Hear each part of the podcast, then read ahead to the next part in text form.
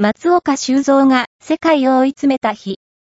ウィンブルドンの記憶、今ではタレントとして活躍する松岡修造だが、現役時代は日本男子テニス界のエースとして活躍していた。